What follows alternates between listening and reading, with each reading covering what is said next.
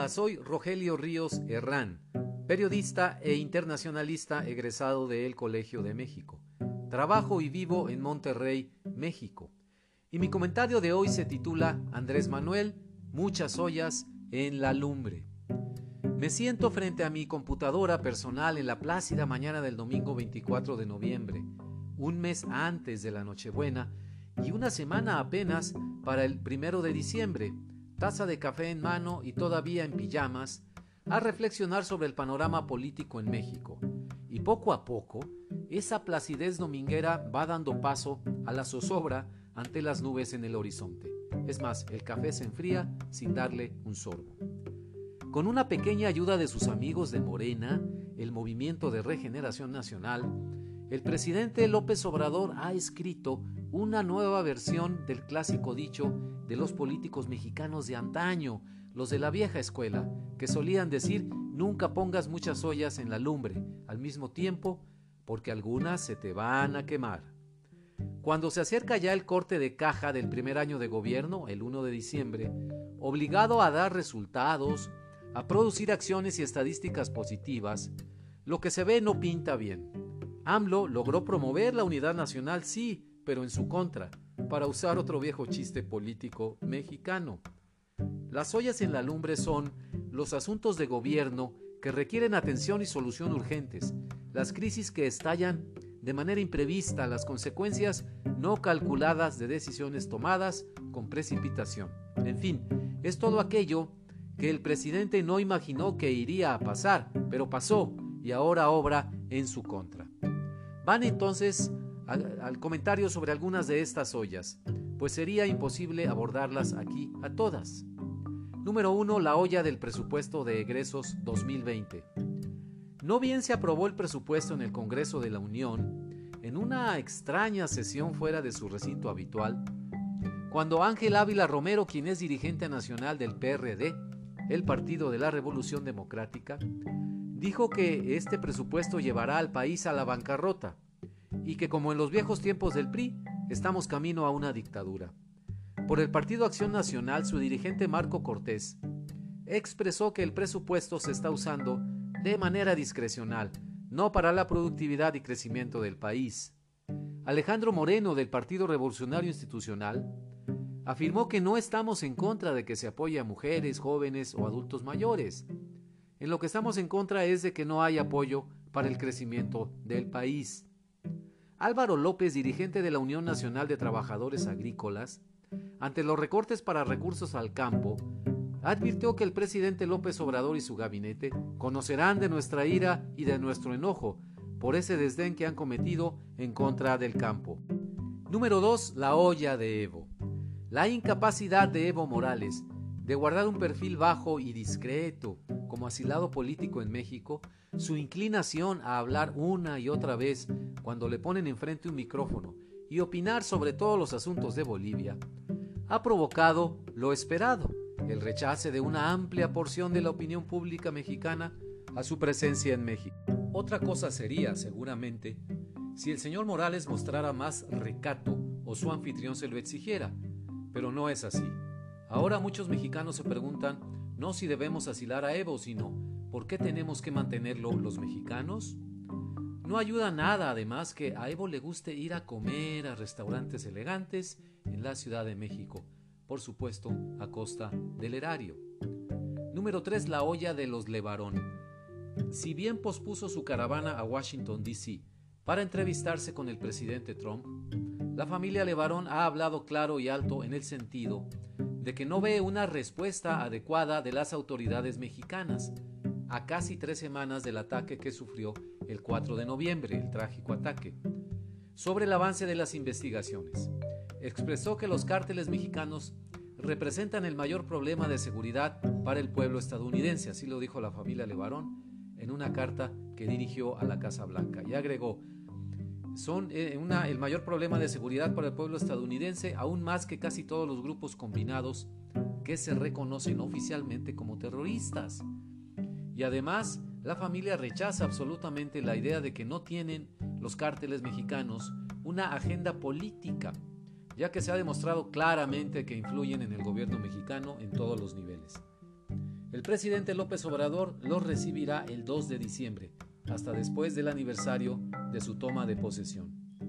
Número 4. La olla de Javier Sicilia. Relacionada con el caso Levarón, la carta que dirigió públicamente Javier Sicilia al presidente López Obrador, publicada en la revista Proceso, es un escrito profundo, directo, altamente sensible sobre la amenaza de la inseguridad y la postura errónea de AMLO al enfocar este problema, según considera el escritor, poeta y activista social.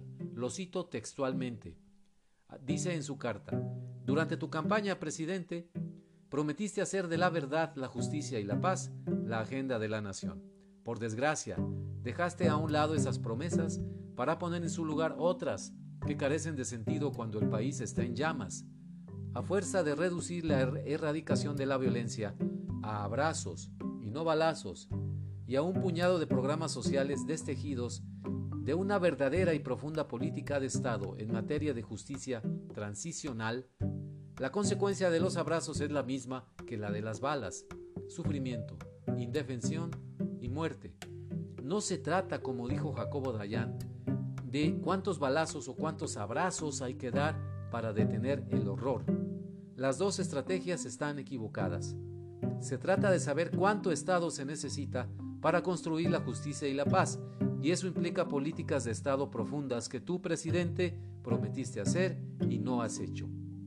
Hasta aquí las palabras de Sicilia. El escritor no será recibido ni escuchado personalmente por el presidente. Número 5. La olla de Culiacán.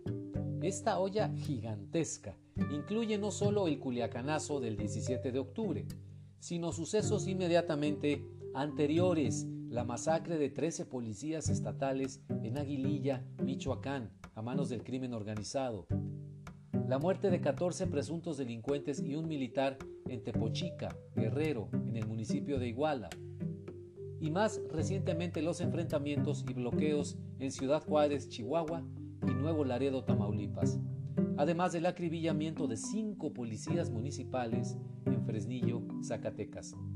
Nada de eso está resuelto. No hay avances en las investigaciones. No se mencionan esos casos en el discurso oficial. ¿Qué va a decir sobre esto el presidente López Obrador el primero de diciembre? Número 6. La olla de Manuel Bartlett. El caso Bartlett es quizá, estimados amigos, si hacemos a un lado los temas de la inseguridad y la economía, la piedra más grande en el zapato de la credibilidad del presidente López Obrador. Simplemente no sabe qué hacer con su aliado político. El 9 de septiembre se abrió una carpeta de investigación en la Secretaría de la Función Pública después de varios días de señalamientos de enriquecimiento inexplicable y conflicto de interés de Bartlett, originados en un reportaje muy bueno, por cierto, de la periodista mexicana Areli Quintero, para el programa del periodista Carlos Loret de Mola en la W Radio, que con base en documentación rigurosa descubrió que el patrimonio inmobiliario del funcionario federal, es decir, de Bartlett, era al menos 16 veces más de lo que había declarado oficialmente, y eso nada más en propiedades inmobiliarias, 16 veces más. Bueno, más de dos meses después, no se han dado a conocer avances en la investigación, a pesar de la gravedad de los señalamientos, y Bartlett sigue pues despachando normalmente como si nada al frente de la Comisión Federal de Electricidad. Esta olla sigue hirviendo en la lumbre. Número 7. La olla de Rosario Piedra y la Comisión Nacional de Derechos Humanos. Se consumó la intención del presidente López Obrador de que fuera Rosario Piedra, hija de la legendaria activista Rosario Ibarra de Piedra, quien quedara al frente de la Comisión Nacional de Derechos Humanos, la CNDH. Y se concretó eso con métodos cuestionables, a tal grado que quedó en duda la legitimidad y la solvencia moral de Rosario Piedra para fungir como directora de la CNDH, la cual juega un papel crucial en la vida pública mexicana. Rosario ha reconocido públicamente su militancia a nivel de dirigencia en Morena, que es el partido del presidente López Obrador, pero para ella eso no es obstáculo.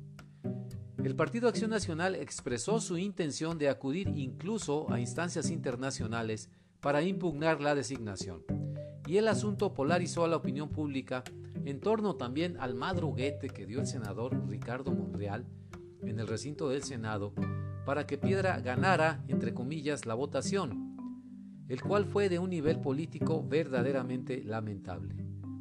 Y número 8, la olla de la prensa FIFI. No pasa un día, estimados amigos, no hay conferencia mañanera en que el presidente López Obrador deje de denostar a los medios de comunicación, a los reporteros, a los periodistas y columnistas. No hay manera simplemente de que atienda los señalamientos nacionales e internacionales sobre que al agredir verbalmente a la prensa pone en riesgo la integridad profesional y física de los periodistas. No sé qué va a pasar en esta área. Yo no veo disposición presidencial a cambiar de actitud, a ser un poco más prudente, y eso me preocupa. No son estas todas las ollas en la lumbre, hay muchas más pues ni siquiera tocamos el entorno económico y las políticas del gobierno hacia la industria, la situación crítica de Pemex, la posibilidad de que México pierda el grado de inversión, las presiones de Estados Unidos y el presidente Trump y un largo etcétera. De hecho, ya no caben más ollas en la estufa. La cuestión es que, como sabemos, los problemas no se resuelven solos y es preciso una acción gubernamental firme y sustentada en una estrategia adecuada para siquiera empezar a aliviar la elevada presión que bulle en cada olla. Lo peor es la inacción de las autoridades y esa actitud de negarse a la crítica, no escuchar, no tolerar disidencias y puntos de vista contrarios.